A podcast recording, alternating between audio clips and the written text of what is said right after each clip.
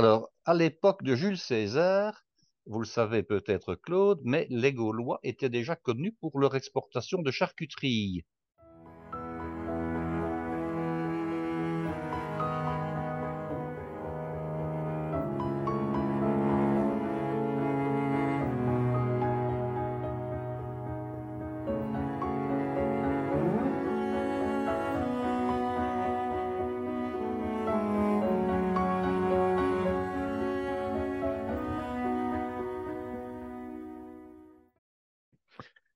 Chers amis, euh, nous sommes bonsoir, bonsoir Guy. Bonsoir Claude. Nous sommes ravis de vous retrouver dans, cette, dans cet épisode où Guy est particulièrement en forme ce soir. Et euh, nous allons. On verra, on verra, on, verra. On, verra, on verra. Bon. On verra, on verra. Il n'y a pas de souci, je te fais confiance. Et, euh, chers amis, l'épisode d'aujourd'hui va être consacré uniquement à euh, des informations sur la cuisine, la gastronomie en Belgique et en France, n'est-ce pas, en France, voilà, tout à fait. Ah. Et il faut reconnaître que l'actualité ne nous laisse pas un seul instant de répit parce que nous n'enregistrons pas ni tous les jours, ni même toutes les semaines. Donc forcément, il y a deux semaines maintenant que nous n'avions plus euh, enregistré. Et puis quelquefois, on avait déjà dû postposer des, des informations parce qu'on ne peut pas parler tout tellement il y en a. Oui. Et, puis en 15 jours, il se passe aussi plein de choses quelquefois. Donc euh, nous allons parler d'actualité, même si cette actualité est un peu datée, mais comme nos auditeurs ne nous écoutent pas forcément au fur et à mesure, euh, ce n'est pas très très important.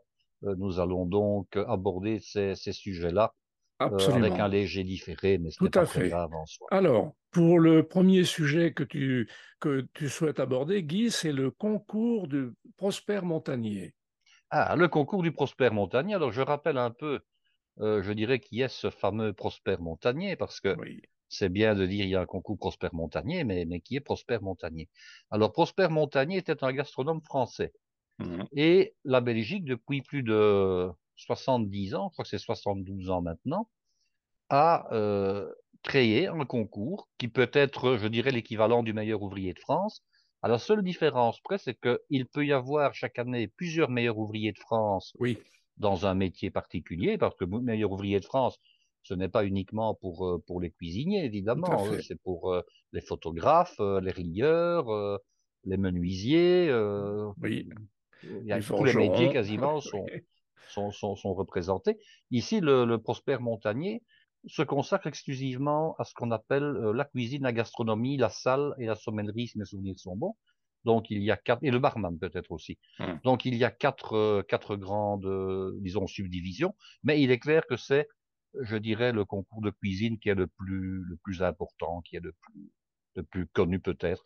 Et j'ai assisté un jour à ce concours lorsque j'étais moi-même élève euh, en école hôtelière où il y avait le concours dans l'école où je me trouvais. Bon moi je savait évidemment pas trop ce que c'était. Si, on avait expliqué que c'était un concours, mais enfin, je vais dire que quand on, est encore tout jeune élève, qu'on est en train d'apprendre son métier, euh, à part ça, on se dit, ben tiens, oui, il y a un concours et, on regarde un peu ce qui se passe, mais enfin, de loin.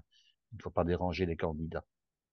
Alors, je reviens donc au lauréat. Alors, c'est un tout jeune lauréat qui, a remporté la, la coupe euh, cette année-ci, qui s'appelle Piet van de Castel. Alors, euh, pour dire un petit peu euh, je dirais ce que ce nom veut dire en, en français, parce que ça c'est du flamand, mais c'est son nom. Donc euh, Piet c'est Pierre, hein.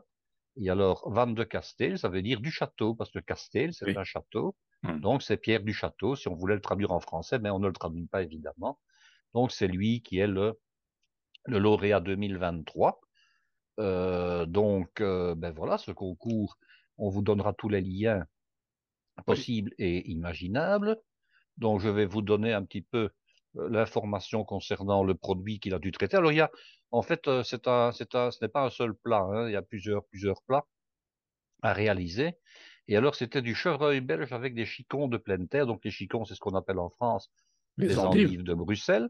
Alors pour expliquer un petit peu pourquoi de pleine terre, parce que on peut les cultiver de deux manières. Alors je rappelle peut-être pour ceux qui ne sont pas trop trop trop au fait de la chose, le chicon, qu'est-ce que c'est? C'est une repousse. C'est une repousse qui euh, euh, se produit sur une racine de chicorée. Donc, dans un premier temps, on va planter, on va semer en tout cas des, chicorées, des graines de chicorée qui vont donner à la fois une racine et un feuillage au-dessus de cette racine.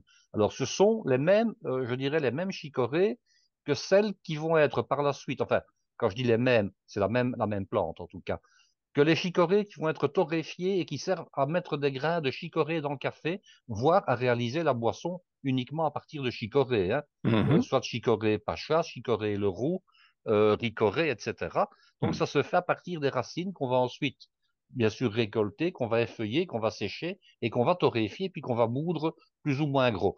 Il n'y a qu'une chose, c'est que il est tout à fait interdit d'utiliser à la fois euh, les racines pour faire des chicons et pour faire de la chicorée à café, je dirais la chicorée qu'on boit sous forme de boisson.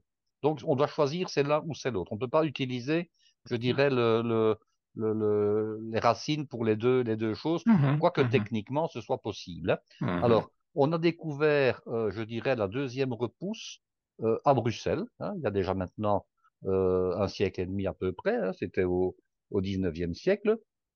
Et en fait, ça s'est passé comment? Eh bien, quelqu'un avait entreposé dans, sa cave, dans un endroit où il y avait donc euh, à la fois de l'humidité, de l'obscurité, une certaine température, je vais dire, d'une bonne dizaine de degrés. Quelqu'un avait entreposé euh, des, racines, donc des, racines de chicorée. Et puis ces racines, profitant à la fois de l'humidité, de la douceur, etc., se sont mises à repousser une deuxième fois. Donc elles avaient déjà poussé une première fois en pleine terre, et là, elles ont repoussé et elles ont fait ce qu'on appelle le chicon, c'est-à-dire mmh cette espèce de d'excroissance blanche. Blanche, pourquoi? Parce que poussant dans l'obscurité, la fonction chlorophyllienne de la plante n'a pas lieu. Et cette repousse, qui se fait au détriment de la racine, évidemment, mmh. cette repousse donne cette espèce de chicot, hein, donc une espèce de dent blanche finalement, euh, qui va donner donc le chicon en, français de Belgique, qui va donner le wheatloaf, ce qui veut dire feuille blanche en flamand ou en néerlandais, et qui va donner ce qu'on appelle l'endive de Bruxelles à Paris. Alors, lorsque les premières, euh, les premières caisses, les premiers cajots de cette fameuse chicorée sont arrivés à, euh, à Paris, au Hall, euh, on a demandé, mais qu'est-ce que c'est que cette histoire-là? Et alors, quelqu'un qui ne savait pas trop n'a pas dit ce sont des chicons, parce qu'on les appelait comme ça en Belgique, a dit ce sont des endives de Bruxelles. Et le nom est resté, c'est qu'en France, le chicon, à part dans le Nord, est surtout connu pour être donc l'endive de Bruxelles. Alors, la culture traditionnelle s'effectue en terre, donc dans des bacs qui contiennent du terreau, dans lesquels on va ranger ces fameuses racines les unes à côté des autres. On va soumettre après à une température et une, humidité particulière qui font que justement euh, la plante va, va, va germer, va, va regermer, va pousser, hein, et puis on va la récolter. Euh, ce qui coûte d'ailleurs extrêmement cher en énergie actuellement, parce que doute. ça se fait dans des, je dirais, dans des conditions, ça ne se fait plus dans des caves, hein, ça se fait dans des, mmh. je dirais, dans des ateliers spéciaux, euh, climatisés, humidifiés, euh, réfrigérés, enfin, maintenus à mmh. bonne température. Et alors, on a découvert qu'il y avait moyen de faire euh, fructifier la fameuse racine de, de chicorée, non plus en mettant de la terre ou du terreau, mais en mettant tout simplement un liquide nutritif, hein, sous forme de ce qu'on appelle de l'hydroponie, c'est-à-dire on fait pousser les, les, les, les, racines de chicorée, on les fait fructifier, on les fait repousser une deuxième fois, en leur donnant des nutriments véhiculés par de l'eau qui voyage dans des, dans des mmh canalisations. Et la grosse majorité des chicons actuels sont produits de cette manière-là. Ah oui, ça veut dire qu'il n'y a plus de il y a plus de d'endives de terre.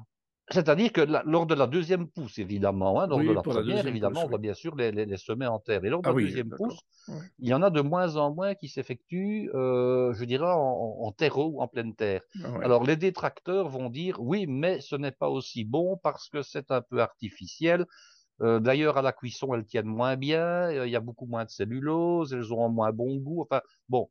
Hmm. Euh, mais malgré tout, le prix est quand même attractif. J'en ai encore acheté tout à l'heure on est aux environs de, bon, allez, il faut compter 2 euros, entre 2 euros et 2,50 euros le kilo. Euh, les avoir à moins de 2 euros, c'est lorsqu'il y a une promotion particulière. Sinon, on va compter 2,50 euros le kilo. Euh, je suis persuadé qu'en France, c'est plus cher. Alors bon, euh, Marc, avec lequel j'avais effectué les, premiers épisodes de, de, si on, de, Parler Cuisine, me disait qu'en Angleterre, on les vendait à la pièce, voire deux par deux, et que ça coûtait très cher. Ah oui. en Belgique, on les trouve encore en caisse de 5 kilos.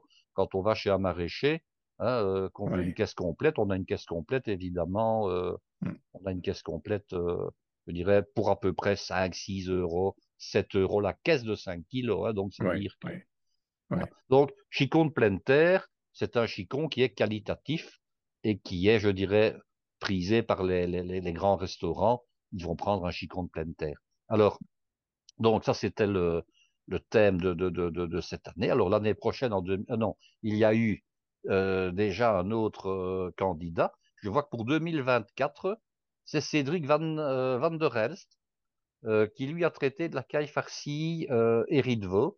Donc, en fait, on désigne, comme je comprends le, le, système, on désigne en 2023 le lauréat de 2024, celui qui va être consacré comme étant le meilleur chef de 2024. C'est un peu finalement comme Miss France. Hein. On fait le concours l'année antérieure, mais c'est la mise de l'année qui suit en réalité. Donc voilà un petit peu le, je dirais le, le, la manière dont, dont, dont, dont, fonctionne le Prosper Montagnier. Et alors dans mhm. la liste des lauréats que vous verrez, eh bien, nous avons une vieille connaissance. N'est-ce pas J'allais. En 2020. Voilà, j'attendais de pouvoir intervenir pour dire que nous avons eu le bonheur de, de, de dîner euh, euh, chez un, lauréat de, de, de, ce concours Prosper Montagnier qui est Nicolas Tourné. Tout à fait, en 2020. En 2020. Euh, on avait superbement mangé dégusté, on peut dire, hein, plus que manger. C'était un menu dégustation. Alors lui, il avait euh, dû préparer une double côte château de porc ménapien. Alors je rappelle un peu ce que c'est les ménapiens, parce que ça ne vous dit pas grand-chose. Euh, rien du tout. Rien du tout. Alors, à l'époque de Jules César, vous le savez peut-être Claude, mais les Gaulois étaient déjà connus pour leur exportation de charcuterie. Mm-hmm. Hein, donc on exportait déjà à l'époque à Rome des jambons venant de Gaule. Et euh, je dirais que les grands champions, euh, vous savez qu'à l'époque, la Gaule était divisée. Bon, la Gaule, c'était l'entité générale, mais il y avait plusieurs subdivisions. Vous aviez euh, la Narbonnaise, qui était la partie de la Gaule qui avait déjà été colonisée, dirons-nous, assimilée par les Romains. Hein. C'est en fait le midi de la France, ainsi que l'arc autour de la mer Méditerranée, avec des villes comme Narbonne, comme Nîmes, comme Marseille, etc. Et puis vous aviez Certains faisaient encore une division avec l'Aquitaine, avec la région de Bordeaux. Puis vous aviez la Lyonnaise, qui était, je dirais, la partie centrale de la Gaule. Parfois, on faisait encore une distinction en disant il y avait l'Armorique, hein, qui était la, mhm. la, Bretagne, très chère à Astérix. Et puis, vous aviez la Gaule belgique qui occupait tout le nord euh, et l'est de, de, de, de, cette grande entité. Et mhm. la Belgique de l'époque, elle partait en fait des rives de la Manche, de la mer du Nord. Elle euh, s'étendait euh, sur la Belgique actuelle, mais sur tout le nord de la France. Euh, tout ce qui est, disons, au nord de la Seine et de la Marne, c'était la Belgique, et tout ce qui était à l'est de la, de la Marne jusqu'au Rhin, c'était toujours la Belgique. Hein, donc, euh, on a mmh. perdu beaucoup de plumes dans cette histoire-là. Hein. Mmh. et les Ménapiens, c'était une des tribus de Belgique. Mmh. Alors, les Ménapiens, bon, ben, c'était une tribu qui, est, qui, a donné du fil à retordre aux, Romains, évidemment, ils ne se sont pas laissés, laissés faire, mais ils étaient connus pour avoir des élevages de porcs et pour faire des charcuteries. Donc ici, quand on dit du porc ménapien, euh, c'est un porc qui est élevé, disons, de manière traditionnelle, un peu comme les ménapiens, donc comme les anciens Belges de la Gaule antique, euh, je dirais, élevaient leurs cochons. C'est un, label de, qualité, donc du porc ménapien. Et alors, si vous allez dans le nord de la France, euh, vous pouvez aller à Bavay, où se trouve, je suis allé il y a à peu près un mois et demi, deux mois, je suis allé voir le plus grand forum romain hors d'Italie, qui se trouve à Bavay, et Bavay, Bagakoum, à l'époque, c'était la capitale des Ménapiens. Mhm. Voilà, qui était une tribu belge.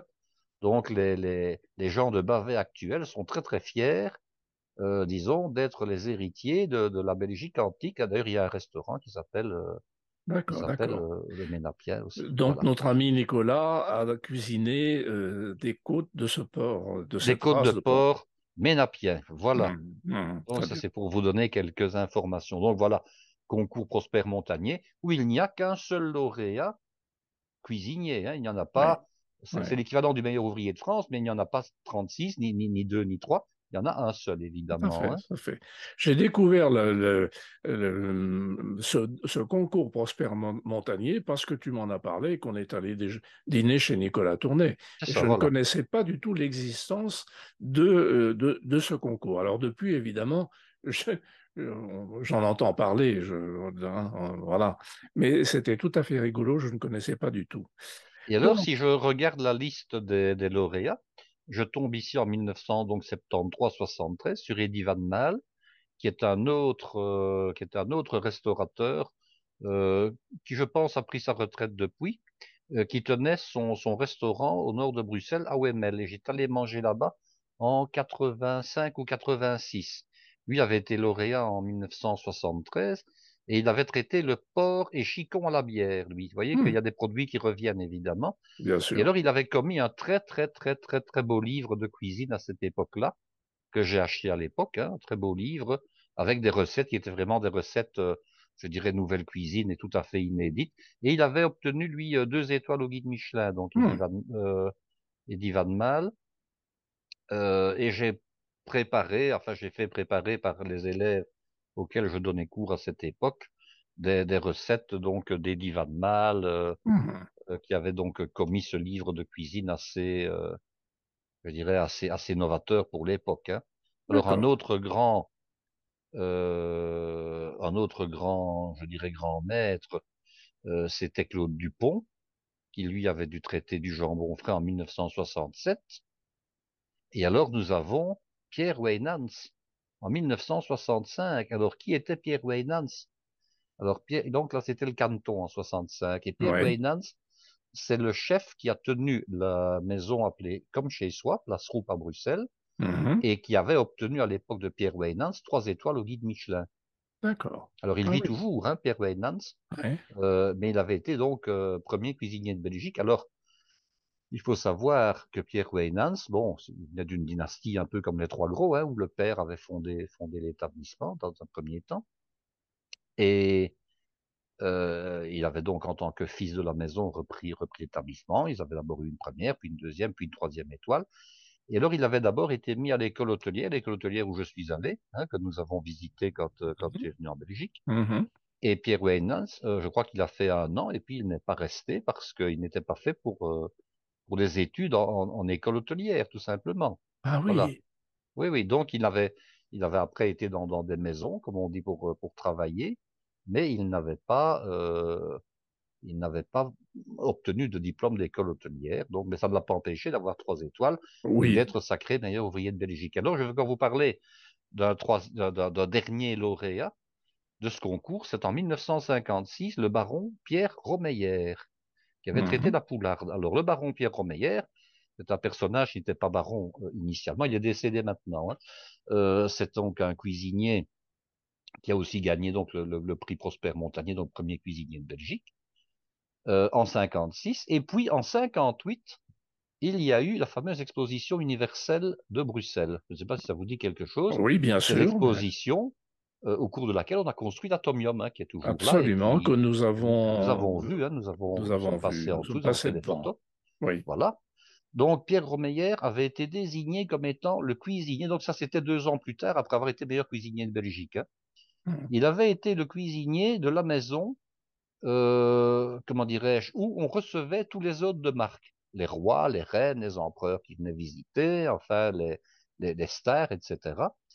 Et alors, ça se faisait où? Ça se faisait dans un endroit qu'on appelle le Belvédère. Alors, le Belvédère, c'est une grosse villa, très très grosse, hein, c'est plutôt un petit palais, dirons-nous, qui se trouve à Laken et qui se trouve à peu près en face du palais royal que nous avons vu, du palais de Laken. Absolument. Et alors, c'est la résidence, en fait, actuellement, de l'ancien roi des Belges, Albert II, et de son épouse, la, reine Paola.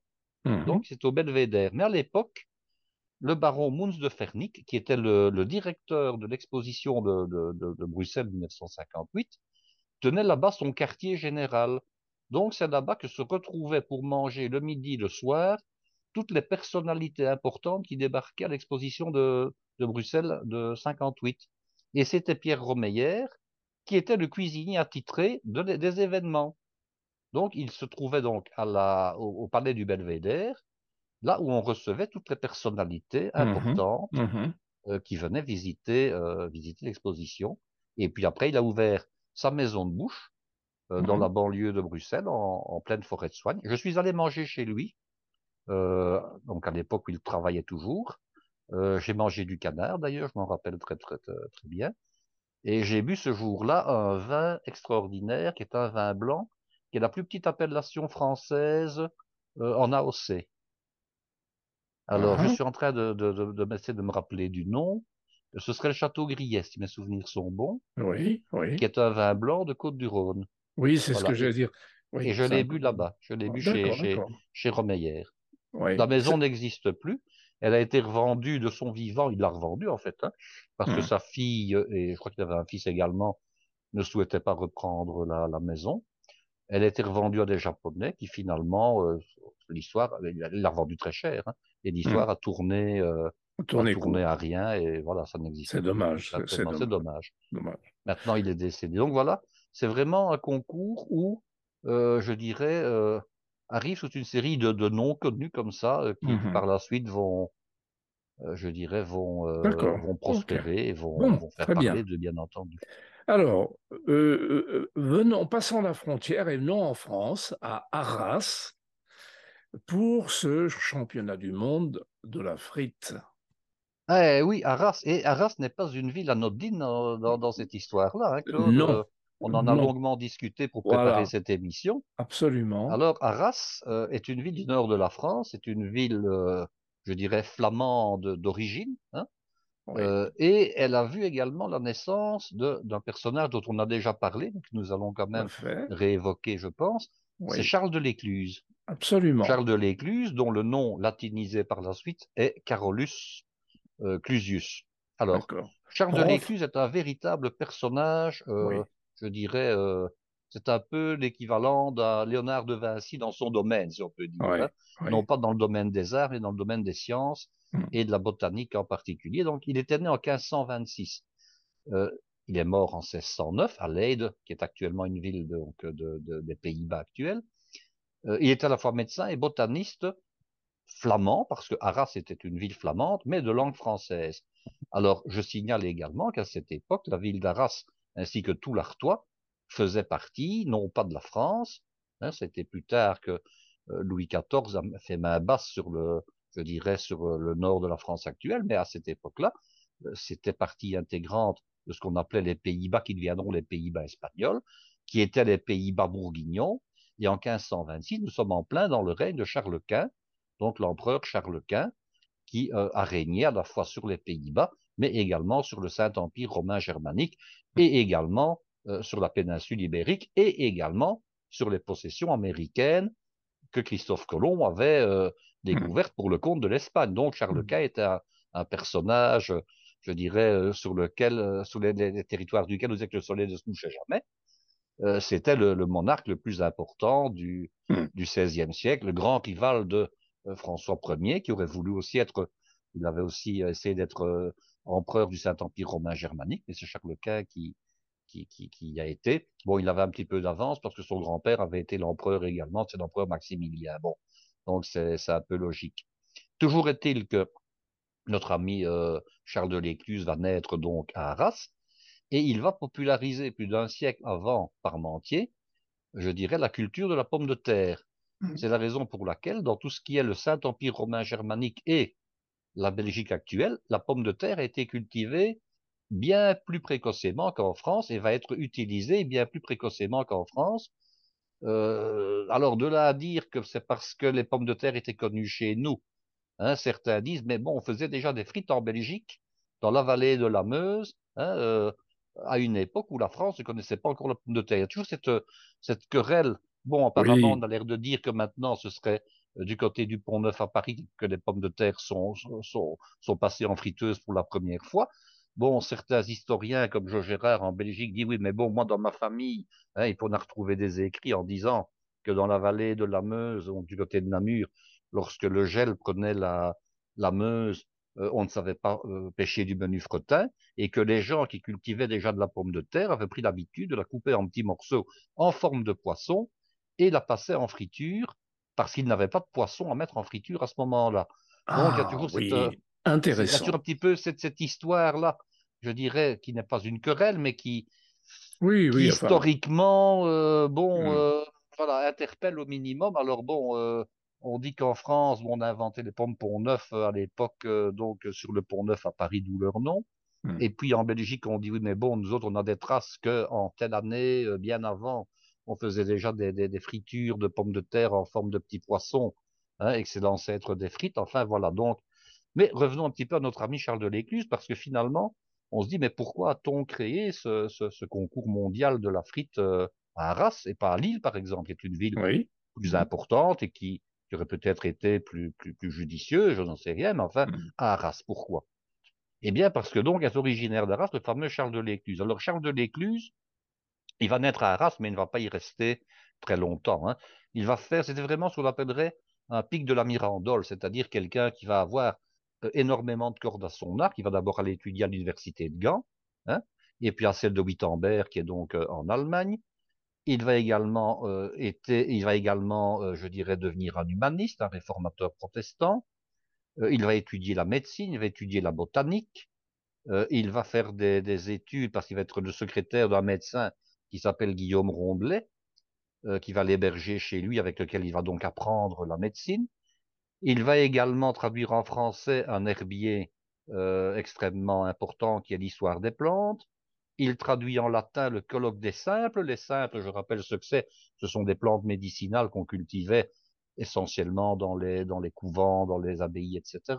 Mmh euh, il va également euh, côtoyer l'empereur Maximilien II en 1573, qui va le nommer médecin de la cour et responsable du jardin impérial. Bon, ce n'est pas rien. Mmh Grâce à cela, il va voyager dans toute l'Europe, il va aller dans plusieurs villes, hein. il va aller à Lyon, il va aller à Francfort, il va aller à Strasbourg, à Anvers, même à Londres. Hein. Et là-bas, il va se livrer à toute une série d'études. Il va réunir toute une série de végétaux, parce qu'évidemment, nous sommes là au XVIe siècle, et qu'est-ce qui se passe au XVIe siècle, même en Angleterre, les gens commencent à explorer le monde, hein. donc euh, euh, il n'y a pas que les Espagnols ou les Portugais qui ont pris leurs navires et qui sont allés un peu partout. Il y a également, bien sûr, les Français, mais il y a également euh, les Anglais. Donc, on botanise énormément au XVIe siècle et même plus tard, mais on va botaniser, on va donc ramener toute une série de plantes des nouveaux territoires conquis et Charles de l'Écluse va les étudier. Alors donc, euh, qu'est-ce qu'il va faire? Notre ami Charles de l'Écluse Il va également s'occuper des tulipes aux Pays-Bas.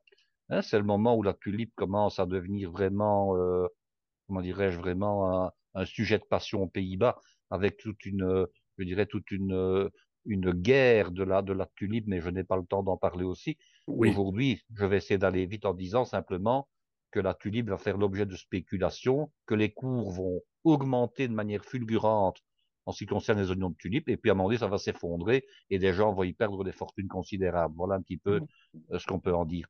Alors, il va également aller passer 14 années à Vienne, hein, puisque c'est là-bas que réside euh, l'empereur Maximilien II. Et puis après, après Vienne, ben, il va revenir. Euh, euh, qu'est-ce qu'il va faire? Eh bien, il va encore passer par, euh, par, le, par l'Autriche, il va le nouveau aller en Espagne, il va étudier la flore de l'Espagne, il va aller au Portugal, il va aller également en Hongrie, et ce sera un des premiers, si pas le premier mycologue, je dirais, scientifique mmh. d'Europe. Il va étudier également les champignons, essentiellement en Hongrie. Hein, il va donc recenser 105 espèces de champignons dans ce pays-là. Alors la Hongrie faisait également partie du Saint-Empire romain germanique. Et il va déterminer que sur ces 105 champignons, disons, euh, qu'on va trouver en Hongrie à cette époque-là, 45 sont comestibles. Hein, mmh. Voilà. Mmh. Donc voilà notre ami, euh, notre ami Charles de l'Écluse, à tout ce qu'il va faire. Hein, et donc c'est vraiment, je vous invite euh, tous et toutes à, à, jeter un petit coup d'œil sur la page qui lui est consacrée tout simplement euh, sur Wikipédia, qui est vraiment une bonne source d'information. Et alors, il va mourir en 1609 à Leyde, Leyde qui est une ville actuellement euh, aux Pays-Bas. Et on connaît malheureusement trop peu euh, Charles de l'Écluse, par exemple, alors que c'est vraiment quelqu'un quelqu'un d'extraordinaire, tout simplement, parce que il a effectué, je dirais, un, travail de compilation. Il va publier à peu près une, une quinzaine d'ouvrages pendant toute sa, sa, sa, carrière professionnelle. Euh, et on va encore publier des ouvrages après sa mort. Par exemple, on va publier, je vois dans la liste ici, un ouvrage va être publié en 1630 alors qu'il était mort en 1626. Donc, on, va vraiment publier toute une série de, choses sur euh, les travaux donc de Charles de l'Écluse. Et lui va en publier évidemment énormément de son vivant.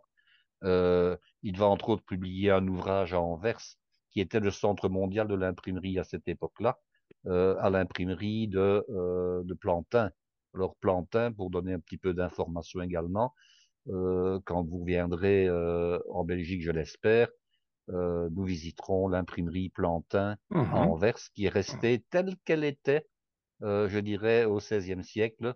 Elle a conservé toutes les, toutes les, toutes les machines, les toutes les machines de l'époque.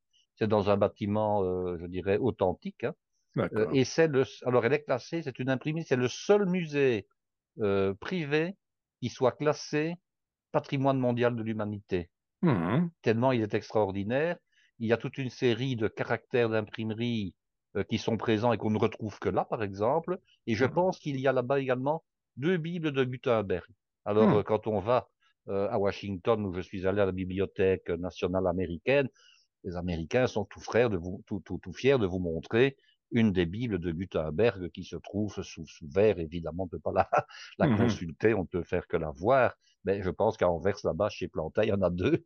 Donc, c'est dire euh, l'importance de, de, de, de l'imprimerie. Et euh, donc, euh, notre ami Charles de l'Écluse publiait chez Plantin. Alors, Plantin, c'est un nom francophone, c'est un nom français. Alors, ce n'est pas anodin.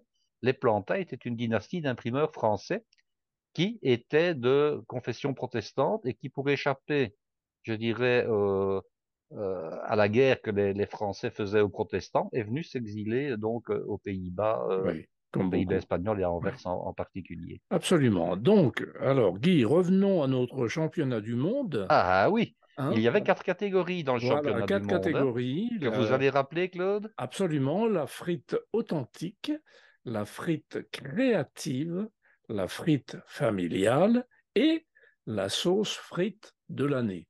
Alors, je vais parler un petit peu de chacune de ces catégories. Oui. Alors, donc, il y a tout d'abord la frite professionnelle. Hein. La frite oui. professionnelle était réservée aux professionnels de la frite, donc des cuisiniers, des frituristes oui. hein, ou des frituriers, hein, on peut dire les, les deux choses. Oui. Donc, ce sont des gens qui font de leur métier, euh, qui font de la frite leur métier et qui vendent des cornets ou des portions frites avec des sauces. Alors vous avez évidemment, euh, je dirais, les, les, les, meilleurs, ce sont dans, dans, dans, dans cette catégorie-là qu'on va les trouver. Euh, ils vont normalement cuire la frite à la belge, c'est-à-dire en deux cuissons, deux cuissons. Hein, parce que euh, c'est important pour faire une bonne frite. Il y a même certains qui font trois cuissons. Hein. Bon, j'ai vu des recettes avec trois cuissons, dont éventuellement une première cuisson à l'eau, ça existe également. Ah oui, oui. Mais oui. il y a en tout cas une première cuisson alors, d'après un expert euh, qui donnait son, son truc, non pas à l'occasion du concours, mais que j'avais vu dans un, dans un petit, un petit clip sur, euh, sur YouTube, euh, il paraîtrait que la première cuisson doit se faire à une température précise de 142 degrés. Alors vous allez me dire, oui, mais bon, comment fait-on pour faire une température aussi précise que ça au degré près? Mais il faut avoir évidemment, euh, je dirais, une installation professionnelle. Hein. Absolument qui est généralement euh, alimenté au gaz, parce que le gaz permet mmh. une chauffe extrêmement rapide, extrêmement précise. Il faut un thermostat évidemment qui fonctionne. Et mmh. il paraît que la première cuisson doit se faire à la température précise de 142 degrés. Alors bon, quand on est chez soi, évidemment, on règle sa, sa, friteuse électrique sur 140 degrés, et puis quand on plonge les frites dedans, ça retombe tout de suite à 115 degrés, et puis euh, oui. ça remonte. Euh, bon voilà. Mais les professionnels, évidemment, travaillent également en pleine friteuse, c'est-à-dire ils n'ont pas des paniers comme le, la ménagère, hein, oui. cuisinier amateur, ils travaillent dans des bacs, euh, je dirais, qui ressemblent à un peu des bacs où il y a 15-20 litres d'huile hein, mmh. euh, et qui ont le fond arrondi. Hein. Alors le, le corps de chauffe, qui peut être électrique mais qui est souvent au gaz, se trouve en dessous. Et puis ils versent le seau de frites carrément dans, dans le bain d'huile mmh. Mmh. et ils le remuent avec une grande araignée. Hein. Une araignée, cette espèce ouais. de ce n'est pas une écumoire, une araignée. Hein. Mmh, c'est, disons, une espèce de, je veux dire, d'écumoire, mais oui. euh, avec des fils et non pas avec, avec des fils, euh, oui, très larges de manière très large avec des fils et non pas avec des, des, des, des palettes perforées. Hein. Donc, oui, oui, sont, oui. ce sont des, des, des, instruments qui permettent de bien brasser le, je mmh. dirais, les frites pour qu'elles soient colorées, qu'elles, qu'elles précuisent en tout cas uniformément. Et puis, euh, comment voit-on quand les frites sont pré-cuites et sont suffisamment cuites Quand on prend tout simplement, il y a la couleur bien sûr qui est très, mmh. qui est très légère, mais il y a aussi le fait qu'on puisse écraser la frite entre les doigts. Alors mmh. si elle est tendre quand on l'écrase, eh bien la frite est, est, cuite pour la première cuisson. En tout oui, cas. oui, ouais. Et puis après, on va la repasser dans un autre bain euh, pour la dorer cette fois-là et la réchauffer parce qu'entre temps la frite va refroidir et va reposer, je dirais, sur l'étal qui se trouve au-dessus du de l'installation des, des, frituristes. La frite va reposer et va refroidir, mais il faut bien sûr la, la réchauffer et la colorer.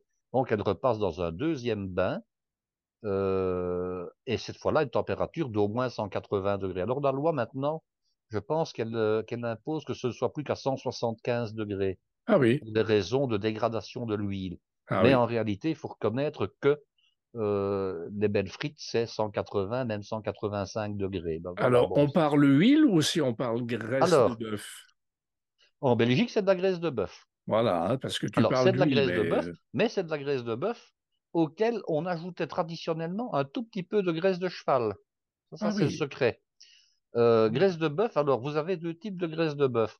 Ma grand-mère faisait des frites extraordinaires que je n'ai plus jamais été capable de refaire pour une raison toute simple. C'est qu'elle achetait, parce qu'on vendait à l'époque chez les bouchers, dans les boucheries, je dirais familiales tout simplement, on mmh. vendait des tubes en papier de graisse de bœuf. Alors il y avait des tubes que le boucher fabriquait lui-même. Hein. Donc, il découpait donc euh, de la viande de, bœuf, mais quand on dit du bœuf, c'est générique.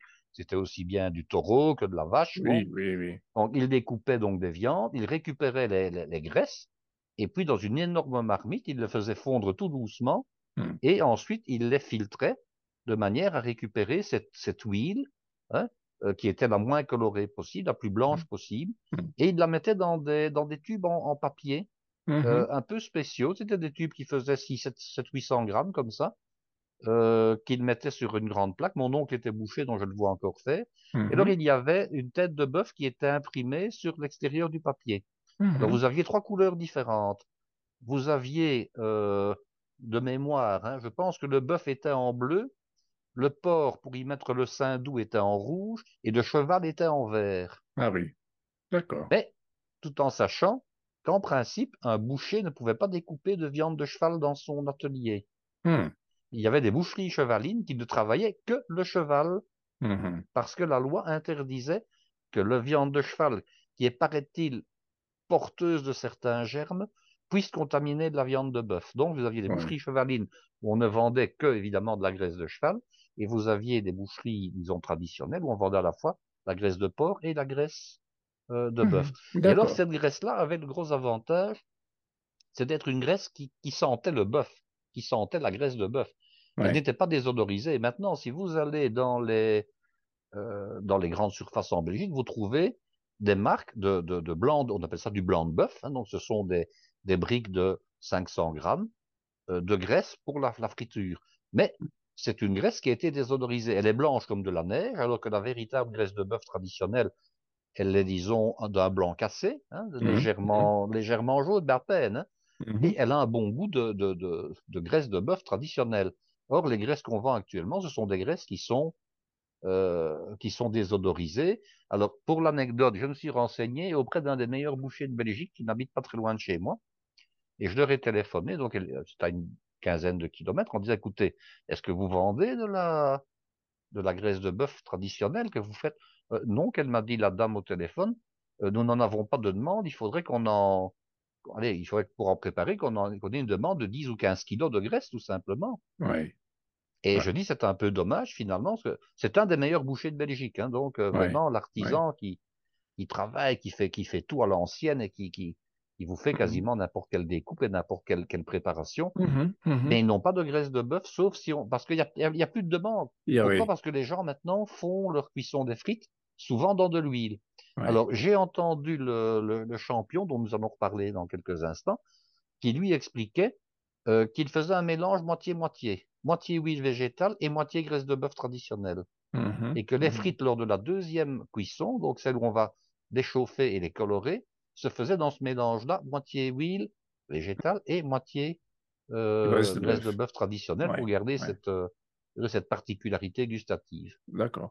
Et alors le fait que ce soit à 175 degrés plutôt que 180, euh, bon, on sauvegarde, on sauvegarde l'huile, mais on, est-ce que on, évite que l'huile ne, se corrompe trop rapidement et surtout on évite, je dirais, dans une certaine mesure, euh, ce qu'on appelle de l'acroléine et toute une série de, de dégradations qui sont susceptibles d'être cancérigènes. Donc mais, mais est-ce que ça ne nuit pas à la qualité et à la, la, la, la, la, saveur de, Ah, mais c'est-à-dire la saveur peut-être pas. Ce qui se passe, c'est que comme la température est légèrement moindre, il va falloir laisser les frites plus longtemps. Un petit peu plus longtemps. un peu plus longtemps dans le bain. De se sécher un peu.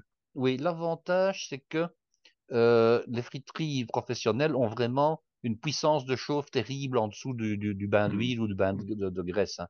Mmh. Donc, je vais dire que quand on demande 175 degrés, on a les 175 degrés. On n'a pas, comme chez soi, quand on veut le faire, 160 euh, euh, dès le moment où on a plongé le panier de frites pendant 15 euh, secondes et que la température redescend. Dès qu'il y a un degré de différence, le, le, gaz se remet en route et, on passe de 174 à 176 peut-être. Il y a une situation peut-être d'un degré au-dessus, en dessous. mais la température ne, ne, baisse pas vraiment. Alors surtout, il faut se rendre compte je ne sais pas si vous avez déjà vu les, vous avez, vous êtes venu en Belgique, vous avez vu un peu comment ça se passait, mais vous avez un bain de friteuse qui fait 15-20 litres. Et on plonge les portions par, je dirais, commande, c'est-à-dire deux ou trois ou quatre couverts à la fois. Hmm. Donc la quantité de frites qu'on va plonger est relativement minime par rapport oui. au volume et par rapport à l'inertie euh, oui. qu'il y a dans, dans, dans, le bain de bain de matière grasse. Oui, ce qui fait que, la température est constante. Quoi. Elle est constante, voilà. Tandis que quand on est chez soi, on a une friture de 3 litres et on va mm. plonger l'équivalent de 700-800 grammes de frites. Oui, Ça fait tout de suite rechuter la température, évidemment. Ce qui n'arrive pas euh, au niveau professionnel. Donc, le professionnel qui va cuire la frite pour la deuxième fois à 175 degrés va être à peu près à 175 degrés tout le temps. Tandis mm. que quand on est chez soi, on peut demander 190 degrés au départ, on plonge le panier de frites, là on va retomber à 160 ou à 155. Donc, je dirais que professionnellement, même 175 euh, reste un bon compromis malgré tout. Maintenant, je vais vous dire honnêtement, je suis allé en France travailler, et je vous parle de d'expérience qui remonte à, très longtemps. Euh, c'était dans le Midi. Je suis allé sur une donc sur une, kermesse, une foire euh, une foire populaire avec des manèges, etc. Et bon, il y avait un, un, marchand de frites, comme on dit. Euh, à l'époque, il n'avait pas d'installation de, qu'on va qualifier de, de professionnel ou de réglementaire. C'était simplement ce qu'on appelle des négresses. Alors, des négresses, qu'est-ce que c'est? Ce sont des grandes bassines qui faisaient, je dirais, 7, 8, 10 litres de, de contenance, qui étaient sur des fourneaux libres, sous des flammes nues. Hein bon. Et je me rappelle avoir vu l'huile qui se trouvait dedans, et je peux vous dire que lui, elle était non pas brune, elle était noire, hein, réellement noire, hein, pas, brune foncée, elle était noire. et quand j'ai vu ça, j'ai dit, je n'achète pas de frites parce que euh, qu'est-ce que c'est, qu'est-ce que, qu'est-ce que ça va donner? Et alors j'avais vu les frites qui étaient qui étaient réalisées dans ce bain de, de matière grasse. Il y avait toute une série de points noirs qui étaient sur bah les frites. Bah je ne vous dis pas au niveau de la santé ce que ça pouvait donner. Hein. Absolument. enfin, maintenant, c'est on est d'accord. Hein. Oui, c'était il y a très très longtemps. Oui, hein, c'est très réglementé maintenant. Mais maintenant, c'est réglementé. Mais à, l'époque, on a fait, on a fait n'importe quoi. Euh. Alors, donc, les frites maintenant, quelles sont les qualités d'une bonne frite? Parce que on pourrait toujours se dire, mais qu'est-ce, qu'est-ce qui fait qu'une frite est, bonne c'est, c'est quoi une bonne, c'est quoi une bonne frite? C'est une frite qui a d'abord, il y a une question de taille. Alors, je sais que la taille est, est, assez importante dans toute une série de domaines, mais dans celui-là en particulier, parce que si vous avez des frites qui sont trop fines, euh, elles, sont, elles sont très sèches. Parce que la, part, absolument. la part de la, de la croûte extérieure va être prépondérante par rapport à la quantité qu'il y a au milieu. Donc, il faut des frites qui soient à peu près comprises entre 8 mm et 12 mm de, de côté. Hein, mmh. un, poisson, quoi, un, petit poisson. On considère souvent que le 1 cm est bon. Hein. Pour la frite qu'on vend, disons donc dans, dans, dans ce qu'on appelle une baraque à frites, une, frite, une, friture. Mmh. Euh, donc un centimètre, c'est la, la norme. Alors, elle doit être moelleuse à cœur, tendre et moelleuse à cœur. On doit avoir presque une purée de frites en réalité. Mmh, hein. mmh. Purée de pommes de terre au centre. Donc elle doit être vraiment très très tendre et très moelleuse. Et elle doit être colorée à l'extérieur sans excès. Alors colorée à l'extérieur, ça veut dire quoi? Elle doit être d'un beau jaune d'or. Si elle commence à colorer sur les arêtes, hein, sur les angles, ou qu'elle devient un peu brunâtre, c'est un défaut, ce n'est plus une qualité. Donc elle doit être bien dorée, mais elle doit rester, disons, d'un beau jaune doré et mmh. non pas devenir roussâtre. Alors je ne vais pas citer son nom parce que j'ai du respect pour le personnage malgré tout, mais il y a un chef qui est un meilleur ouvrier de France, euh, qui fait des vidéos de temps en temps, enfin régulièrement sur Internet, et qui a un jour fait une vidéo avec des frites. Alors on voit la photo sur le net. Hein. Mmh bon, je l'ai montré à ma sœur sans dire, tiens, euh, qui était le personnage Elle me dit, c'est quoi ça? Je dis, ce sont des frites qui sont réalisées par un chef. Qu'est-ce que tu en penses? Elle m'a dit, mais on fait des frites comme ça chez nous. Euh, on retourne la table, on les mange pas et, et on passe à l'AFSCA, qui est l'organisme de contrôle de, l'hygiène et de la, sécurité alimentaire, parce que ce sont des frites qui n'en sont pas, mmh. honnêtement, honnêtement. Hein. Mmh. Donc, euh, mmh.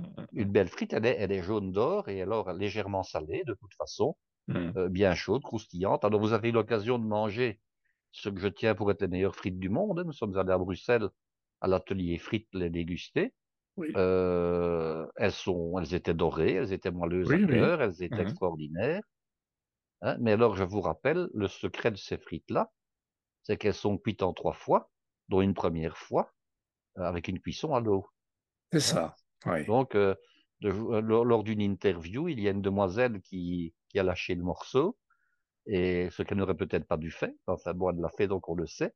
il y a trois cuissons, dont une première qui est une cuisson à l'eau. Voilà. C'est plus, c'est plus un, c'est plus un blanchiment peut-être. C'est plus un blanchiment, voilà. Oui, oui, d'accord, ok. Alors, euh, on parle de la frite créative. Alors, la frite créative, mais là, ça permet de faire toute une série de frites avec autre chose que de la pomme de terre. Entre autres, les frites de patates douces, par exemple, qui sont mmh mmh également des frites, euh, des frites euh, connues. Et alors, on peut aussi les réaliser en les cuisant dans autre chose que dans de l'huile. On peut, par exemple, très bien les réaliser en les cuisant au four. Hein. Mmh. Alors, euh, on peut faire des frites avec quasiment tout ce qu'on veut. On peut faire des frites avec du panais, avec de la carotte, avec, avec plein de légumes. Bon, euh, on peut aussi les assaisonner avec autre chose que simplement du sel. On peut les assaisonner avec des épices et ça peut donner de très bons résultats. Mmh. Alors, je signale qu'il y a aussi de très bonnes frites qui sont réalisées en utilisant des pommes de terre qu'on ne va pas éplucher. Alors, il y a intérêt quand même ah bah oui. à, je dirais, enlever ce qui pourrait nuire, c'est-à-dire des imperfections de la peau et les yeux des pommes de terre. Hein, parce que les yeux des pommes de terre ne sont pas, ne sont en principe pas comestibles puisqu'ils contiennent un peu plus de solanine. Donc on va éviter. La solanine est un poison assez, assez méchant malgré tout si on en consomme trop. Donc on doit quand même pré, éplucher partiellement la pomme de terre, mais ça se fait à la main. Donc avec un, couteau économe et on enlève que là où c'est nécessaire. Et puis on taille les frites avec une machine. Hein. Souvent c'est un, un, pressoir, hein, un poussoir tout à fait, oui. avec des, des, des, des, grilles, disons, euh, standardisées. Et puis on garde une partie donc de la, de la, de la, de la peau, de la pomme de terre, ce qui n'est pas mauvais du tout. Hein, ce qui c'est très bon. Mais là, on, est sur des, on est sur des pommes de terre nouvelles. Là, là ah, euh, nouvelles, pas forcément. Non. Je dirais que euh, pour faire de bonnes frites, il ne faut pas prendre des pommes de terre qui sont trop trop fraîches, trop trop fraîchement récoltées. Ça, c'est ce que ma mmh. grand-mère m'expliquait. Euh, quand les pommes de terre ont reposé pendant, je dirais, euh, quelques semaines, c'est meilleur. Elles sont, elles ah sont plus agréables à faire. Alors la grosse discussion, et là vous pouvez aller voir sur internet, vous verrez euh, qu'il y a des partisans des, des deux. Est-ce qu'on rince les pommes de, est-ce qu'on rince les frites après avoir coupé, ou est-ce qu'on ne les rince pas? Ça, c'est une discussion mais alors là, vraiment, dont on n'en sort pas. Pourquoi? Oui, ça enlève l'amidon si on passe sous l'eau. Oui, c'est ça. Si on rince, on enlève l'amidon. Alors certains vont dire, oui, mais l'amidon, il permet de donner une croustillance à la frite. Et d'autres vont vous dire, oui, mais bon, il faut mieux l'enlever, comme ça on a un autre résultat. Ça, c'est un, c'est un truc duquel on ne sort pas. On n'en sort pas, on n'en sort pas. Donc, attention, euh, la frite, c'est, c'est beaucoup plus compliqué, je dirais, euh, à faire que ce qu'on ne croit.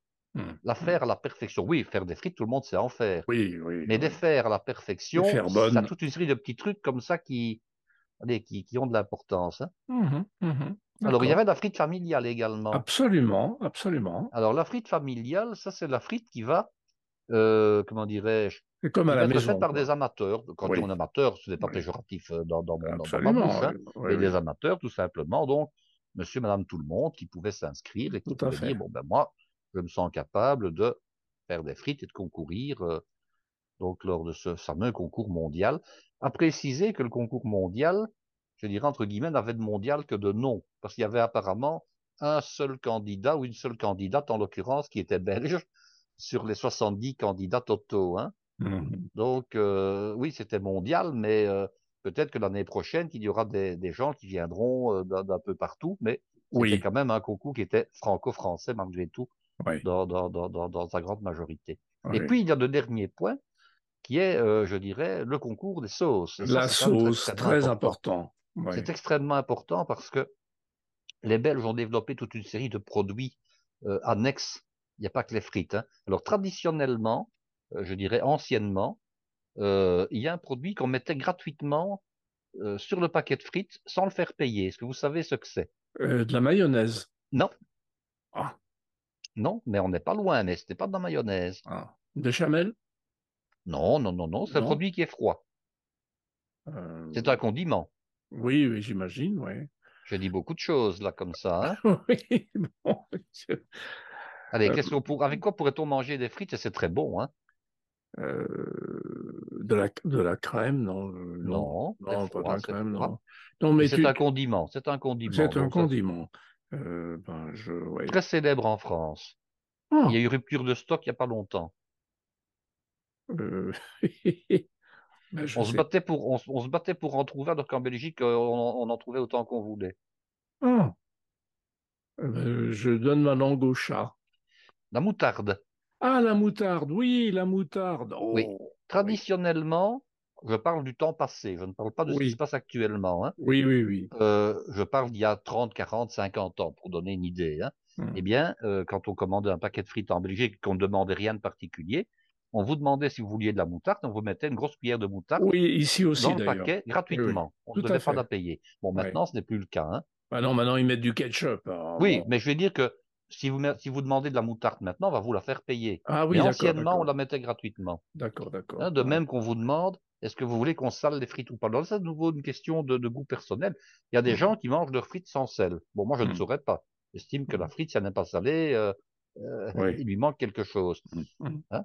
Alors, bon, la mayonnaise, c'est évidemment, c'est évidemment le, la compagne indispensable de la frite. Oui. Euh, on en trouve en Belgique euh, dans, toutes, les, les, friteries. Euh, elle est réalisée de manière industrielle. Il y a toute une série de, je dirais, de, maisons qui ont pignon sur rue en Belgique et qui sont des fabricants de sauces. Alors, il y a la mayonnaise, il y a également le pickle, ce qu'on appelle également du piccalilli en Belgique. Ça, c'est mmh très populaire.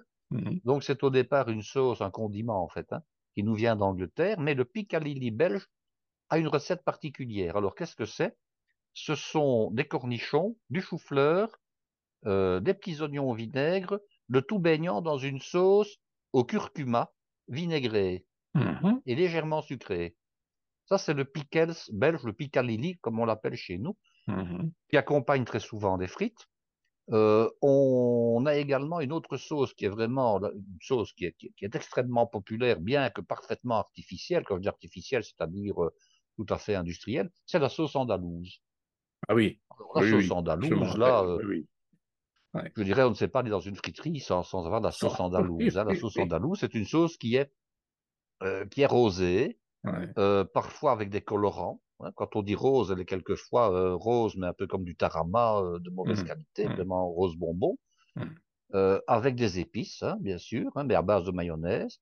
Vous avez également la sauce tartare, qui est extrêmement connue, qui est extrêmement populaire avec les frites. Personnellement, je n'aime pas, mais ça existe. Alors bon, vous avez évidemment le ketchup, bien entendu. Et puis vous avez toute une série de sauces, je dirais, beaucoup plus récentes, qui ont 20, 25, 30 ans. Et entre autres, la sauce samouraï.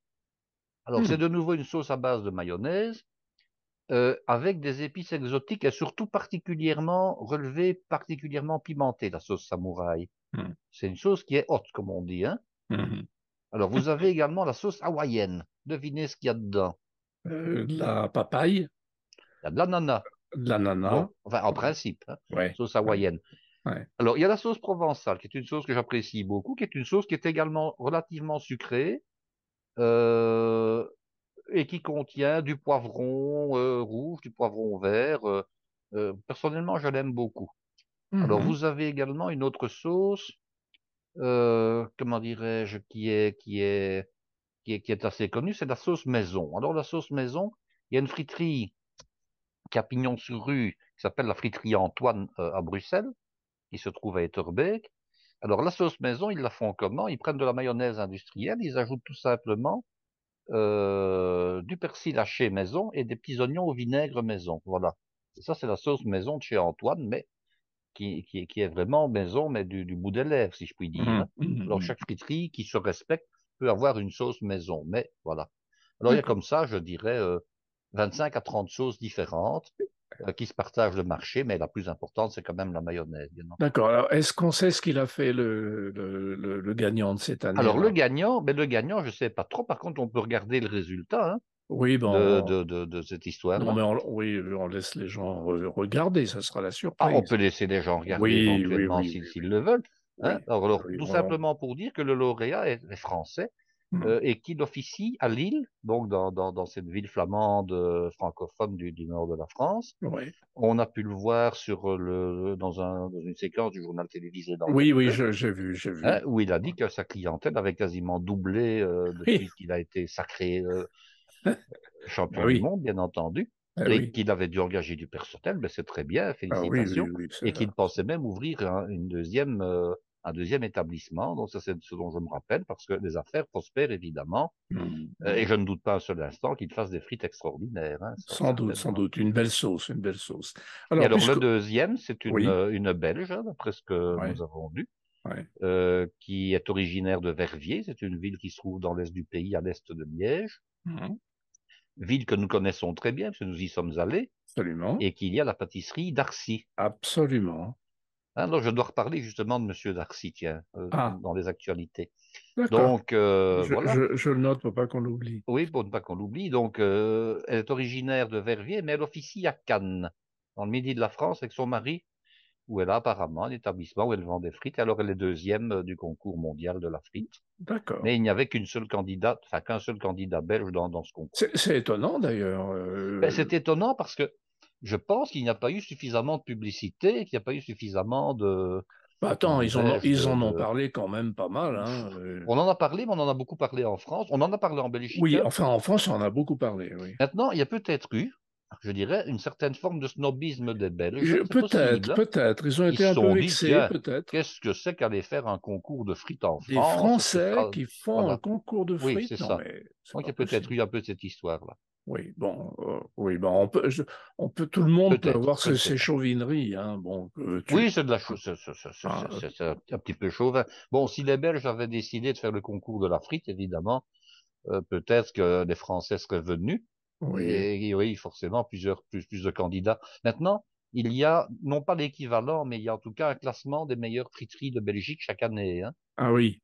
Donc, il y a les meilleures friteries en Flandre, à Bruxelles et en Wallonie. Hein. Ça, ça existe, euh, euh, ça existe également. Hein. Oui. Bon. Et là, on les juge également sur la qualité de la frite, sur les, les, les variétés de produits qui sont proposés, parce que il n'y a pas que les sauces. Il y a les sauces d'une part, mais il y a également je dirais, tous les accompagnements, dont les fameuses fricandelles, hein, qui sont ah ces espèces de saucisses qu'on repasse dans le bain de friture, mais dont il ne faut pas chercher à savoir quels sont les ingrédients qui les composent. Voilà. Oui, oui, c'est ce que j'ai cru comprendre. Alors, euh, eh bien, nous partons. Euh, on reste, on reste, euh, on reste par, par, chez nous, mais on part en Corée. Alors, on part en Corée, on part en Corée, mais on revient à Bruxelles. Voilà. Alors, on part en Corée, on revient à Bruxelles parce qu'il y a l'ouverture d'une chaîne de restaurants coréens. Ah, c'est carrément une chaîne. Je croyais que c'était un restaurant, non C'est une chaîne. C'est-à-dire que c'est une chaîne. Alors, je, je, vais vous lire un petit peu ce dont je veux parler. Hein. Donc, le célèbre buffet coréen à volonté vient d'arriver à Bruxelles. Il était déjà célèbre à Londres et aux États-Unis. Alors, il s'appelle Goji, G-O-G-I, et il mhm. arrive pour la première fois à Bruxelles. Alors, je ne sais pas s'il est déjà installé à Paris, mais apparemment, Bruxelles est la première ville du continent européen je dirais, euh, autre que la Grande-Bretagne qui est insulaire, mmh où ils viennent s'installer. Alors, euh, c'est un barbecue à la coréenne dans un cadre qui mêle des codes de la street food asiatique. Voilà ce que j'en lis. Mmh Alors, qu'est-ce qu'il y a? Il y a toute une série de... Bon, il y avait d'autres restaurants coréens à, Bruxelles et qui faisaient déjà... Euh, qui faisaient déjà donc de, la cuisine coréenne, mais sous forme de buffet. Hein. Donc, on cite ici dans l'article que j'ai les noms des autres établissements. Et alors ici, euh, on nous parle au menu de ce qui s'y trouve. Alors, il y a toute une série de spécialités coréennes qui sont servies au travers d'une multitude d'assiettes que l'on peut faire griller soi-même sur son barbecue de table. Alors, mhm. il y a le traditionnel poulet frit, et alors on donne toute une série de noms, hein, et leur bibimbap, hein, mais on découvre également d'autres recettes sur-coréennes, comme le boki, qui sont des galettes de riz ultra moelleuses, ainsi que le chimchijeon, qui est un pancake coréen aux légumes. Et alors en dessert, on nous parle du bingsu, qui est une glace finement pilée recouverte d'un mélange de haricots rouges bouillis et qui fait parler beaucoup d'elle en ce moment. Alors, on sert également un cocktail multicolore qui est frais, dit-on les puristes, mais qui demeure incontestablement intrigants, dont le Goji Tower, qui propose une véritable tour de cocktail posée au milieu de la table. D'après ce que j'ai vu sur la photo, c'est un cocktail donc qui se présente sous forme d'espèce de, de, grand verre illuminé par en dessous. Voilà. Hum, hum, donc on ne demande qu'à voir tout ça. Euh, il y a tout un article évidemment qui parle de cela. Alors, ben, quand j'irai à Bruxelles, alors ça se trouve au quai aux briques, c'est-à-dire que c'est vraiment dans le centre de Bruxelles, hum, dans un des, des, ventres de la capitale. Le quai aux briques, c'est un endroit où se trouve encore le marché aux poissons de Bruxelles. Hein. C'est un endroit qui était extrêmement couru. Euh, c'était l'ancien port de la ville, qui maintenant n'est plus le port de la ville de Bruxelles parce qu'on a comblé les canaux, mais on a gardé des pièces d'eau qui servent de, de, décor. Et toute une série de restaurants de poissons sont installés là. Eh bien, le restaurant coréen en question s'est installé donc à un endroit où, euh, je dirais, toute une série de restaurants, essentiellement des restaurants de poissons, se sont installés. Et je ne demande qu'à aller les essayer. Donc c'est euh, la cuisine coréenne mm. qui débarque et qui apparemment est extrêmement connue, euh, je dirais déjà à Londres et aux États-Unis. Alors euh, ma petite fille, une de mes petites filles, nous a apporté l'autre jour des, des, des, des, mets justement d'un restaurant coréen qui s'est ouvert pas très loin de, de, de chez moi. bon, Bon, voilà, oui.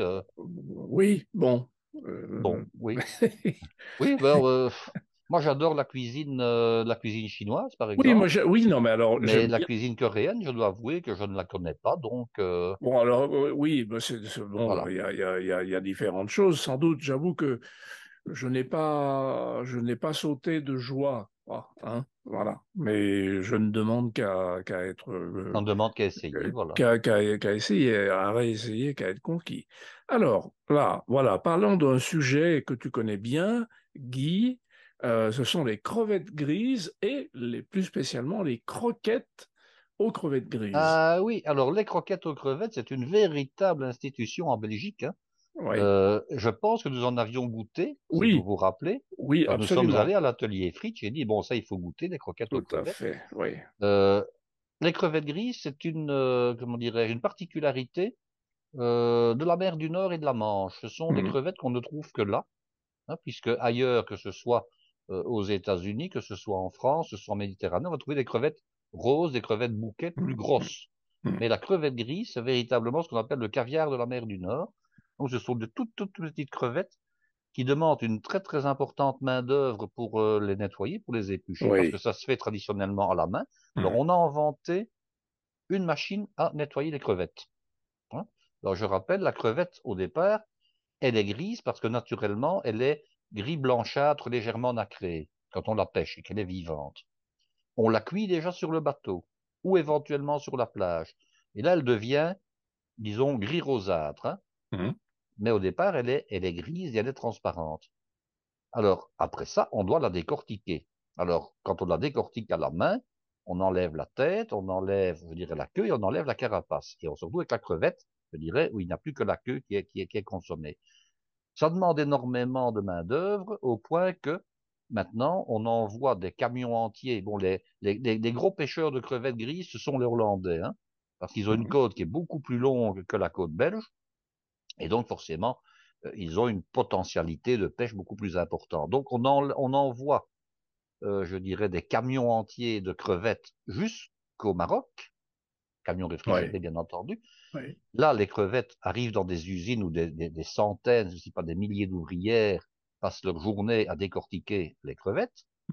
Ensuite, on les arrose avec des produits conservateurs, parce qu'il faut maintenant que les crevettes remontent, qu'elles soient reconditionnées et qu'elles soient mises en vente. Donc, voilà, ça, ce sont les crevettes, on va dire, entre guillemets, industrielles. Et puis, vous avez la véritable crevette authentique qui est épluchée à la main, encore en Belgique, euh, je dirais, par des, dames qui sont très rapides pour le faire et qui, ne font que ça. Alors, vous voyez, certains restaurants, il est indiqué, euh, que ce soit pour des tomates aux crevettes ou des croquettes aux crevettes, épluchées main.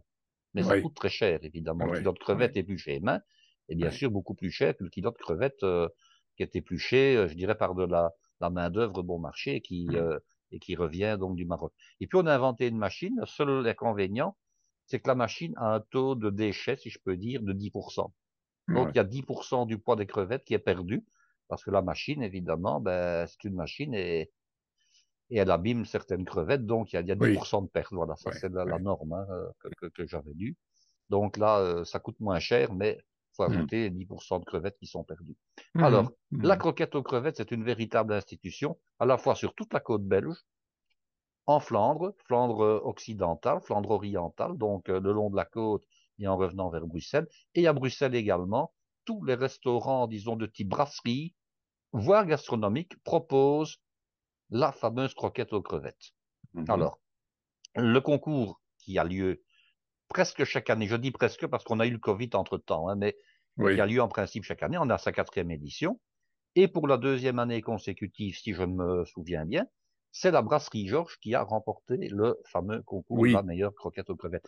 Et c'est un peu au niveau de Bruxelles l'équivalent du concours de l'œuf mayonnaise à Paris. Hein. Si ce n'est qu'on n'est pas dans le même registre. Ici, on est dans un plat chaud. L'œuf mayonnaise est un plat froid qui certes a du cuir, mais qui est servi froid. La croquette aux crevettes, suscite les mêmes, je dirais, les mêmes, euh, comment j'expliquerai, les mêmes attentes et le même engouement. C'est vraiment, vraiment une institution au point que euh, il y a tout un jury qui est, qui est composé. Je n'en fais pas partie, je le dis tout de suite, hein, et qui est destiné, bon, qui, qui, qui, est à la fois composé de professionnels, mais qui est également composé de de, de, de, de, de journalistes gastronomiques, etc. Parce que il y a plusieurs manières de faire la croquette aux crevettes, et je vais vous expliquer quelques manières de faire. Au départ, c'est une sauce. Alors les ménagères, quand on consulte un livre de cuisine tout à fait ménagère, euh, on va vous dire, vous faites une béchamel, hein, vous l'assaisonnez, sel, poivre, un peu de muscade, vous mettez des crevettes grises décortiquées.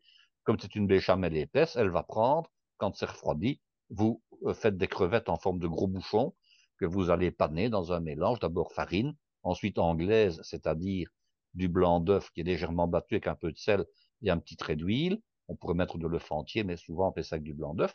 Et puis de la chapelure. Bon, ça c'est pour la ménagère. Le professionnel ne fait pas comme ça. Le professionnel, il va faire un bouillon de crevettes. Donc il va hmm. utiliser les carapaces des crevettes pour faire un petit fond, hein, hmm. en mettant avec ces carapaces euh, un peu de céleri, un peu d'oignon, éventuellement un peu de carotte, un bouquet garni, un peu de vin blanc. Il va cuire donc les carapaces pendant 20-25 minutes pas plus parce que sinon ça va donner un mauvais goût. Oui. Il va ensuite filtrer le bouillon, ou le mixer et puis le filtrer. Et il va utiliser ce bouillon de base pour réaliser un velouté épais qu'il va pouvoir agrémenter éventuellement de jaune d'œuf et de crème, et dans lequel il mettra les crevettes. Voilà. Bien sûr, c'est lié au roux pour donner la consistance. Maintenant, il y a plusieurs manières de faire. On part du velouté, mais on peut, par exemple, le, le, le fromager ou pas on peut ajouter cette fameuse bonification jaune de crème ou pas. Mmh on peut également le bisquer. Ah Alors le bisquet, qu'est-ce que ça veut dire? Ça veut dire que soit on ajoute un tout petit peu de bisque, soit on mettra dès le départ dans le bouillon un petit peu de concentré de tomate pour donner à la fois un peu la couleur et le goût tomaté comme on a avec une bisque de homard, mais si ce n'est que c'est ici une bisque de crevette. Donc vous avez, alors on pourrait éventuellement même décider de fromager ou pas euh, je dirais, la base bisquée. Donc, vous voyez un petit peu le nombre de variétés qu'on peut avoir. Hein. Oh oui, tout à fait. Donc, ça fait déjà au moins quatre variétés. Oui. Bisqué ou non bisqué, fromagé ou non fromagé, et ça n'en fait déjà que quatre, mais ça en fait quatre quand même. Alors, de nouveau, la grosse guerre, c'est est-ce que les authentiques crevettes, euh, les authentiques croquettes aux crevettes sont bisquées ou pas Est-ce qu'elles sont fromagées ou pas? Alors, ça, c'est de nouveau une discussion d'experts. Hein. Moi, j'aime bien alors, je vais vous dire que je ne saurais pas me prononcer parce que j'aime bien les deux. J'aime bien la version bisquée comme j'aime bien la version non bisquée, tout simplement. Les puristes vous diront qu'on ne met pas de fromage. Ça, je pourrais encore admettre qu'on ne mette pas de fromage, étant donné que euh, c'est une croquette aux crevettes et pas une croquette au fromage. Parce que l'autre grande croquette qu'on va trouver dans tous les restaurants, c'est ce qu'on appelle le fondu au fromage. Je ne sais pas si vous savez ce qu'est le fondu au fromage, mais c'est une croquette au fromage, bah oui. qui est en fait une sauce mornay épaisse, donc une béchamel, fortement fromagée, avec une bonification jaune de crème, qu'on va de nouveau laisser figer, qu'on va de nouveau tailler. Alors la, taille est différente, la croquette aux crevettes, une espèce de gros bouchon cylindrique, tandis que la croquette au fromage, c'est un parallélogramme. Hein un parallèle des pipettes, plutôt, pour le dire autrement. Donc mhm. c'est soit carré, soit rectangulaire, mais c'est avec des arêtes des arêtes, c'est-à-dire en réalité donc des, des, des, je dirais des angles, hein, c'est ça que j'ai voulu dire. Hein, quand je dis des arêtes, ce sont des mmh, angles. Mmh, mmh. Alors, dans les restaurants, vous trouvez les deux préparations. Comptez que la croquette aux crevettes va coûter aux environs un prix moyen et basique de 18 euros pour deux pièces. Ah oui. Tandis que la croquette au fromage, qui elle contient à la fois, je dirais, un fromage de type euh, comté, de type gruyère, de type emmental, plus du parmesan, hein, un peu de parmesan, va plutôt se vendre aux environs de 16 euros pour deux pièces. Hmm. Et alors, vous avez la préparation mixte qui consiste à servir au client à la fois une croquette au fromage et une croquette aux crevettes, et qui, elle, va se vendre à 17 euros, le prix entre les deux, tout simplement. Mmh, mmh, Alors ça, c'est un prix indicatif, hein, parce que si vous allez consommer une croquette aux crevettes dans un établissement très gastronomique, vous ne payerez pas 18 euros, hein, vous payerez dans les 20 euros pour les deux pièces. Hein. Oui, oui, oui, oui, Alors, mais le concours, il a eu lieu parce que, bon, euh, on a jugé évidemment de la, de la qualité. Je trouve personnellement qu'on aurait dû avoir plusieurs catégories. Au minimum, bisquet et non bisquet. Alors actuellement, il ne faut qu'une seule catégorie, mais c'est un peu comme si on devait comparer des pommes et des poires. Oui. Hein. on compare deux fruits, hein, mais euh, c'est pas exactement les mêmes. Donc ici, je trouve qu'on devrait faire deux catégories, une catégorie bisquet, une catégorie non bisquet. Mais bon, voilà. Euh, autant vous dire que celui qui a gagné, l'établissement qui gagne le concours de la meilleure euh, crevette, croquette aux crevettes, bon, il est sûr de faire le plein en clientèle et de vendre des croquettes aux crevettes pendant un an sans, sans discontinuer, parce que bon, c'est quand même quand même une référence. Hein. Alors, quelles sont les qualités d'une belle croquette aux crevettes? Parce que ça aussi, elle doit être moelleuse à l'intérieur. Alors, on va discuter du fait est-ce qu'elle doit être coulante ou pas? Ah. c'est une première chose dont mmh on discute. Mmh il faut qu'il y ait suffisamment de crevettes, parce que bon, avoir une croquette dans laquelle il y a 4-5 crevettes par croquette, c'est pas bon, c'est pas suffisant. Donc, il faut qu'il y ait suffisamment de crevettes. Il faut qu'elle soit bien assaisonnée, qu'elle ait bon goût, qu'il y ait suffisamment de sel, suffisamment de poivre, on va discuter, tiens, est-ce qu'on met de la noix de muscade ou pas? Non, on n'en met pas parce que ce n'est pas un fondu au fromage. Mais enfin, bon, si on en met un petit peu et que c'est imperceptible, est-ce que, est-ce que, voilà. Donc, l'assaisonnement. La chaleur à l'intérieur, parce que ce qui arrive souvent, c'est que les croquettes aux crevettes sont réalisées et puis sont mises au congélateur. Et il m'est arrivé à plusieurs reprises de manger au restaurant des croquettes aux crevettes, dont le milieu était encore éventuellement froid, mais même quelquefois encore avec un tout petit trait de congélation au milieu, ce qui ne va mmh. absolument pas. Donc, elle doit ah. être tout à fait chaude à cœur. Oui, quand même. Elle doit également être croustillante à l'extérieur avec une belle couleur dorée, hein, parce que pas question d'être brûlée, pas question de. Et alors, surtout, je vais employer un terme vulgaire, mais qui est un terme technique, elle ne doit pas chier en friture. Ça veut dire quoi? Ça veut dire qu'elle doit être suffisamment bien panée que pour ne pas se trouer et pour ne pas se vider à la friteuse. C'est ça. Ouais. Alors, il y a une astuce, évidemment c'est de la panner à deux reprises. Une première fois, et ah puis on repanne une deuxième fois. Et le seul désavantage, c'est que là, on s'assure d'une croûte suffisamment solide à toute épreuve. Le problème étant, c'est que la croûte est souvent très épaisse et donc moins agréable à manger. Oui, oui. Il faut ne panner qu'une seule fois tout en pannant correctement de manière à ne pas avoir de fuite.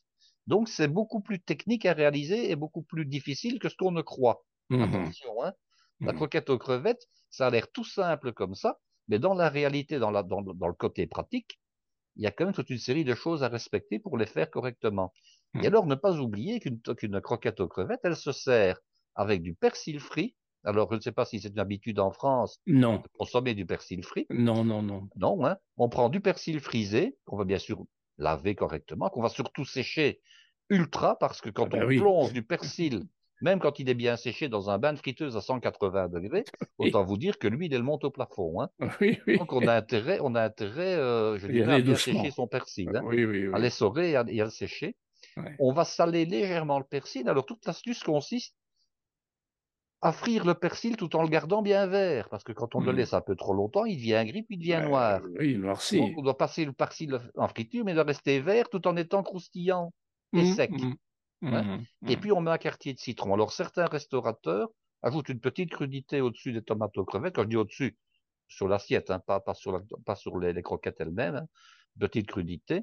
Et ils mettent parfois encore une grosse pincée de, de crevettes grises, non décortiquées, euh, décortiquées, pardon, à côté, pour qu'on puisse, je dirais, euh, quand, on, quand on mange la, la, la, la croquette, tremper la croquette dans les crevettes qu'on a mis en plus. Et alors, on doit servir avec ça un petit quartier de citron. Alors, un détail qui a son importance, mais que les restaurateurs ne, respectent pas toujours, c'est que le quartier de citron, euh, il doit être dépourvu de pépins. Parce qu'il n'y a rien de plus désagréable que quand on prend le quartier pour le presser sur les croquettes, on ait des pépins qui s'en échappent et qui, qui arrivent dans votre assiette. Mais il y a toute une série de détails comme ça qui sont importants, mmh, mmh. qui ont l'air anodins, mais qui sont importants pour que la croquette aux crevettes soit une réussite ou, ou pas, tout simplement. Très bien. Alors Guy, euh, maintenant tu voulais nous donner une, autre information qui concerne Jean-Philippe Darcy, que nous connaissons bien, puisque nous avons fait un très bel épisode avec lui. Alors, que, voulais-tu nous dire sur Jean-Philippe Alors, je voulais dire que j'ai écouté ce, samedi qui vient donc de, se passer, euh, un épisode, une émission qui se, qui, se produit, qui a lieu sur la première chaîne de la, euh, de la RTBF, qui est une émission sur la gastronomie qui a lieu de, 11h à midi tous les, tous les samedis. Et il y avait donc toute une série de pâtissiers qui étaient invités, dont Jean-Philippe Darcy et mmh. dont Pierre Marcolini, euh, mmh. qui est le champion du monde de 1995, euh, meilleur pâtissier du monde à Lyon, donc euh, à, cet, à ce moment-là. Et alors Jean-Philippe Darcy a été désigné comme étant le coach de l'équipe de Belgique pour les futurs je dirais, les futurs candidats pâtissiers. Il y a d'abord une éliminatoire européenne, et ensuite il y aura à Lyon, donc en 2024 ou en 2025, ça je ne sais plus, il y aura donc la finale mondiale ah. où les, champions éventuels du monde, euh, d'Europe, pardon, concourront face aux autres champions du monde, donc d'Asie, d'Amérique, etc. D'accord, donc, le championnat du monde de pâtisserie. De pâtisserie qui a lieu au moment du Bocuse d'Or, donc lors de la foire. Ah oui. Euh, de la foire de Lyon qui a lieu, je crois que c'est en janvier. Le, hein. CIRA, oui. Le CIRA, voilà. Mais je ne sais pas si c'est en 2024 ou en 2025. Parce que j'ai entendu parler des deux dates. Alors, est-ce qu'il y aurait le championnat du monde, en, euh, le championnat d'Europe en 2024 et ensuite le championnat du monde en 2025 ah Il est possible que ça n'ait pas lieu chaque année au niveau championnat du monde, que hmm. ça n'ait lieu que tous les deux ans. Donc, ici, je me rends compte que, je vous enverrai l'article, que la Belgique a été absente depuis quatre ans mais qu'elle mmh. revient donc dans la compétition. Avec Jean-Philippe Darcy. Euh, avec Jean-Philippe Darcy comme coach. Hein. Évidemment, ce n'est pas lui qui va, bien sûr, euh, qui va, euh, disons, qui va travailler, mais il va être le, coach de l'équipe. Alors, il y a, je rappelle, trois, trois grandes disciplines. Hein. Il y a des entremets à l'assiette, il y a une pièce montée en sucre, et il y a, je pense, également une pièce en chocolat. Donc, ça nous permet, enfin, ça nous promet de, de belles réalisations. De belles joutes. Jean, oui, oui, oui. Jean-Philippe Darcy est quand même un, ah oui, c'est une pointure. Un, fameux, un fameux pointure, une fameuse pointure euh, là-dedans. Mais ne nous y trompons pas, comme j'ai entendu qu'il expliquait lors de cette émission, certains pays, euh, je dirais, euh, mettent des moyens que nous ne mettons pas. Je m'explique. Il citait les États-Unis, par exemple, en disant, il y a des gens qui, aux États-Unis, font ça, font la préparation du concours jour et nuit, enfin jour et nuit, en tout cas à temps plein, pendant deux ans. Or, mmh. ici en Belgique, souvent, ce sont des, des, des, je dirais des pâtissiers qui ont déjà hmm. un magasin, donc des qui travaillent et qui ne peuvent, je dirais, s'adonner à leur concours que euh, en travaillant, euh, je dirais, pendant leur jour de fermeture, par exemple. Mmh, mmh, mmh, donc on n'a pas les mêmes moyens que, que, que certains pays qui, qui mettent vraiment le, le, le paquet. Donc euh, voilà, c'est c'est un petit peu inégal, mais d'un autre côté, bon, c'est comme ça, c'est comme bah ça. Oui, c'est comme ça. Hein. C'est comme ça. Mais enfin bon, on, peut supposer qu'un pays comme les États-Unis, qui a 300 millions d'habitants, a des moyens différents par rapport à un pays qui n'en a que 10 millions, par exemple. Donc, oui, oui, oui. c'est pas la même chose. Tout à fait. Alors, je, ne peux que recommander à, nos, chers amis qui n'auraient pas écouté notre épisode que l'on a fait, Guy, avec euh, Jean-Philippe Darcy. Alors, j'ai plus le numéro, ça doit être dans les 46 ou quelque chose comme ça. Chers amis, allez voir euh, pour écouter cet épisode un peu extraordinaire qui est l'interview de Jean-Philippe Darcy, où il nous raconte absolument tout de son parcours. Eh bien, Guy, merci beaucoup pour cet épisode extrêmement dense. Comme, ah ben, l'actualité ici ne nous a pas lâché d'une semelle. Hein. Absolument. Et donc, euh, nous, la semaine prochaine, euh, nous avons un, autre euh, épisode un peu extraordinaire puisque un de nos auditeurs nous a envoyé une assiette qu'il a réalisée, qui est derrière moi d'ailleurs, Et il nous a Mais est-ce que ce n'est pas plutôt des assiettes euh, qu'il a mangées quand il est venu dans un restaurant Oui, tu, tu, as raison, tu as raison, tu as raison. Je, je dis des bêtises. Tout à Et fait. alors, il nous a demandé si on pouvait les, les commenter. Donc, euh, voilà, voilà. Donc, le prochain je, épisode. Je les, les, assiettes. Tout à fait. Le prochain épisode, et euh, Guy nous, nous, explique ce qu'il y a dans ces assiettes. Euh, Guy, merci. Et eh bien, à très bientôt pour ce, très bientôt, cet épisode extraordinaire sur le, le, le, le, fait que tu vas commenter ces, ces, assiettes. À très bientôt. Guy, bonsoir et chers amis, euh, bonsoir. À bientôt. À bientôt.